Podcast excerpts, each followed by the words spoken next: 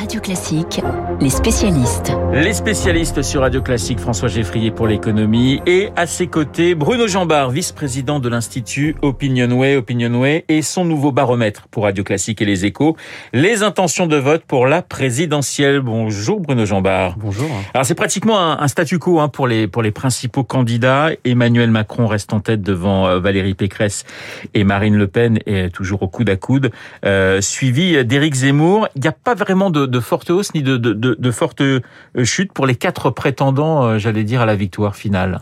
Non, c'est un peu euh, le calme plat hein, depuis qu'on a commencé ce baromètre euh, Opinionway qui a Partners pour les échos radio classiques il y a trois semaines.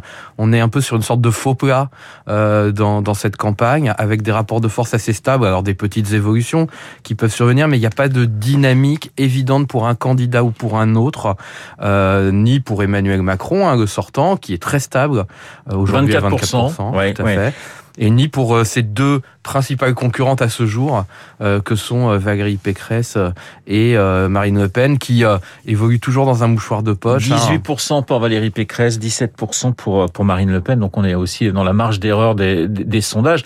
Et c'est vrai qu'on s'aperçoit que bah, on gagne un point, on perd un point, pas de grande chute. 24%, vous le disiez, pour Emmanuel Macron.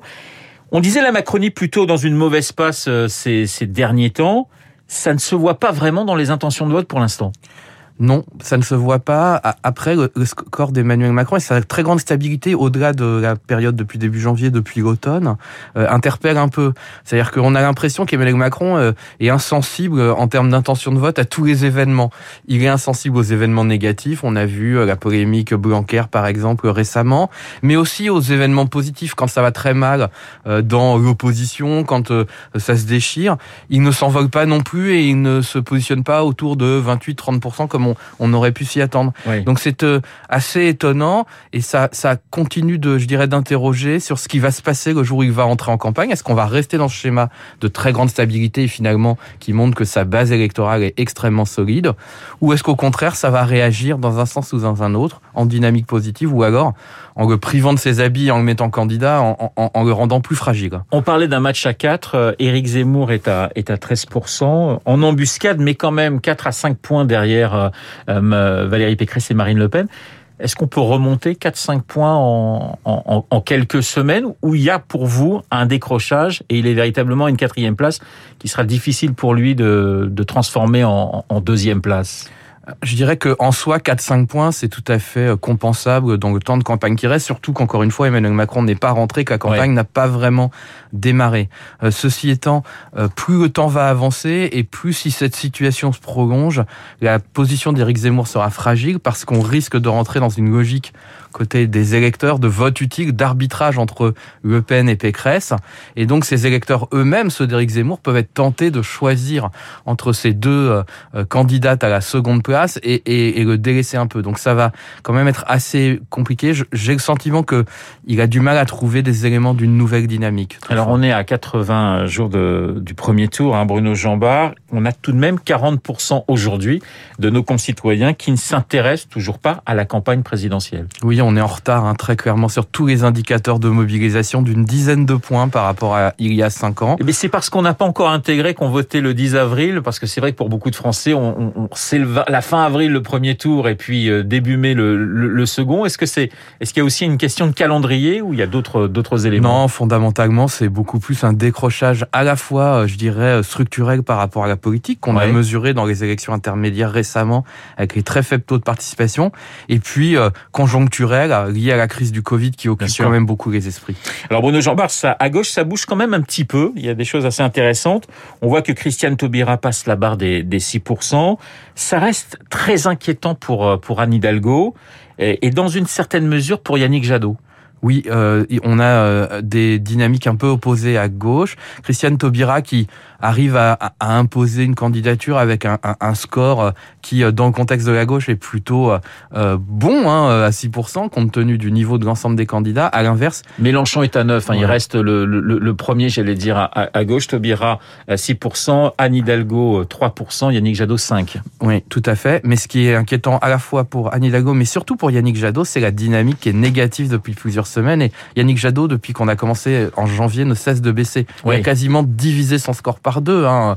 Euh, il n'arrive pas du tout à imposer ses thèmes, notamment le thème environnemental, euh, et à, faire entendre sa voix. Et ça, c'est vrai que c'est quelque chose qui va absolument falloir changer pour lui, euh, sous réserve de, de, de se retrouver dans la situation très souvent des candidats écologistes qui sont écrasés par l'enjeu présidentiel, qui est une élection plus difficile pour, pour ceux qui défendent la cause environnementale. Et qui sont sous les 5%. Oui, souvent. Merci Bruno Jambard, vice-président d'Opinionway, d'avoir répondu à mes questions. Opinionway, son nouveau baromètre pour les échos et Radio Classique. Après la politique, l'économie, avec vous, François, François Geffrier, vous nous emmenez en Russie et en Chine, deux pays où les crypto-monnaies eh bien, ne sont pas les bienvenus. Oui, adieu Bitcoin, Litecoin, Dogecoin, Ethereum et Ripple. Vous en avez d'autres comme ça? Il y en a 1200 à peu près. Ces monnaies virtuelles, c'est vrai, hein, virtuelles et, toutes les autres sont interdites en Chine depuis quelques mois. Cela pourrait être le cas en Russie. En tout cas, la Banque centrale russe prépare le terrain. Elle a publié hier un rapport proposant d'interdire dans le pays les investissements et les paiements en crypto, mais aussi interdire le minage, qui est la méthode de fabrication de ces monnaies. Selon l'agence Bloomberg, derrière la Banque centrale de Russie, ce sont en fait les services secrets qui poussent cette interdiction. Il faut dire que les crypto-monnaies sont un outil bien pratique pour l'opposition politique et toutes les organisations jugées indésirables, ce statut euh, d'indésirable qui concerne de plus en plus de monde dans la société civile russe. Pour la Chine, c'était le 24 septembre. Là aussi, la Banque centrale à la manœuvre, euh, déclarant d'un coup que toutes les transactions financières impliquant des crypto-monnaies étaient désormais illégale. Elle dénonçait en vrac euh, un ordre économique perturbé, du blanchiment d'argent, des collectes de fonds illégales, de la fraude, des systèmes pyramidaux et d'autres activités criminelles. L'annonce avait en tout cas fait plonger les cours de ces monnaies en quelques heures. 150 milliards de dollars de capitalisation s'étaient envolés. Alors François, vous donnez raison à ces deux pays, au moins sur un point. Les crypto-monnaies représentent bien sûr un risque. Ah oui, on ne le rappellera jamais assez. Le terme même euh, est, faux en fait. Elles sont bien crypto, mais elles ne sont pas du tout monnaie. Ce ne sont rien que des placements financiers euh, ultra spéculatifs. Elles ne sont adossées ni à la valeur d'une entreprise, à la santé d'une économie ou à la politique d'une banque centrale. La seule chose qui continue de les faire exister, c'est la croyance que ça va continuer à monter et qu'il est donc encore temps d'acheter. C'est ce qui s'appelle croire que les arbres montent jusqu'au ciel. Pour autant, personne n'est naïf ici. Le fait que les deux pays dont on parle, Russie et Chine, soient deux régimes forts n'est pas un hasard. Ils sont obsédés par le contrôle maximum maximum de leur population et ils ont les moyens de le faire. Ça, c'est une grande différence avec euh, d'autres pays. Les crypto-monnaies sont un poil à gratter pour elles car c'est un espace de liberté, à la fois pour financer l'opposition, mais aussi d'un point de vue presque idéologique. Euh, on ne sait pas grand-chose du créateur du Bitcoin, Satoshi Nakamoto, c'est un pseudonyme, sinon qu'il avait voulu rebattre les cartes du système euh, après la crise financière de 2008. Beaucoup croient encore à cette utopie d'une monnaie libérée des turpitudes de la finance traditionnelle. La Chine et la Russie, après avoir profité, il faut le dire, du Far West des cryptos et hébergé des mines de crypto-monnaies, se souviennent que le Far West, ça renvoie aux États-Unis. Alors, chez nous en France, ça fait des années que le Bitcoin est regardé d'un mauvais œil, que ce soit par Bercy, la Banque de France, l'autorité des marchés financiers.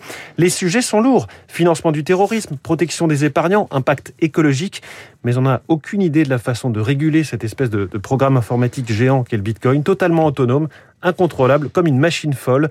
On en est réduit à faire de la pédagogie auprès des jeunes. Ben voilà, ça donne pas vraiment envie d'acheter des crypto-monnaies, ce que vous venez de nous dire. Merci François, François Geffrier, Bruno Jambard dans les spécialistes euh, sur Radio Classique. Dans un instant, Marc Bourreau et son journal imprévisible. Hommage ce matin à l'abbé Pierre qui nous a quittés il y a 15 ans. Euh, l'abbé Pierre qui fut pendant des années la personnalité préférée des Français. Euh, gros plan sur le fondateur d'Emmaüs.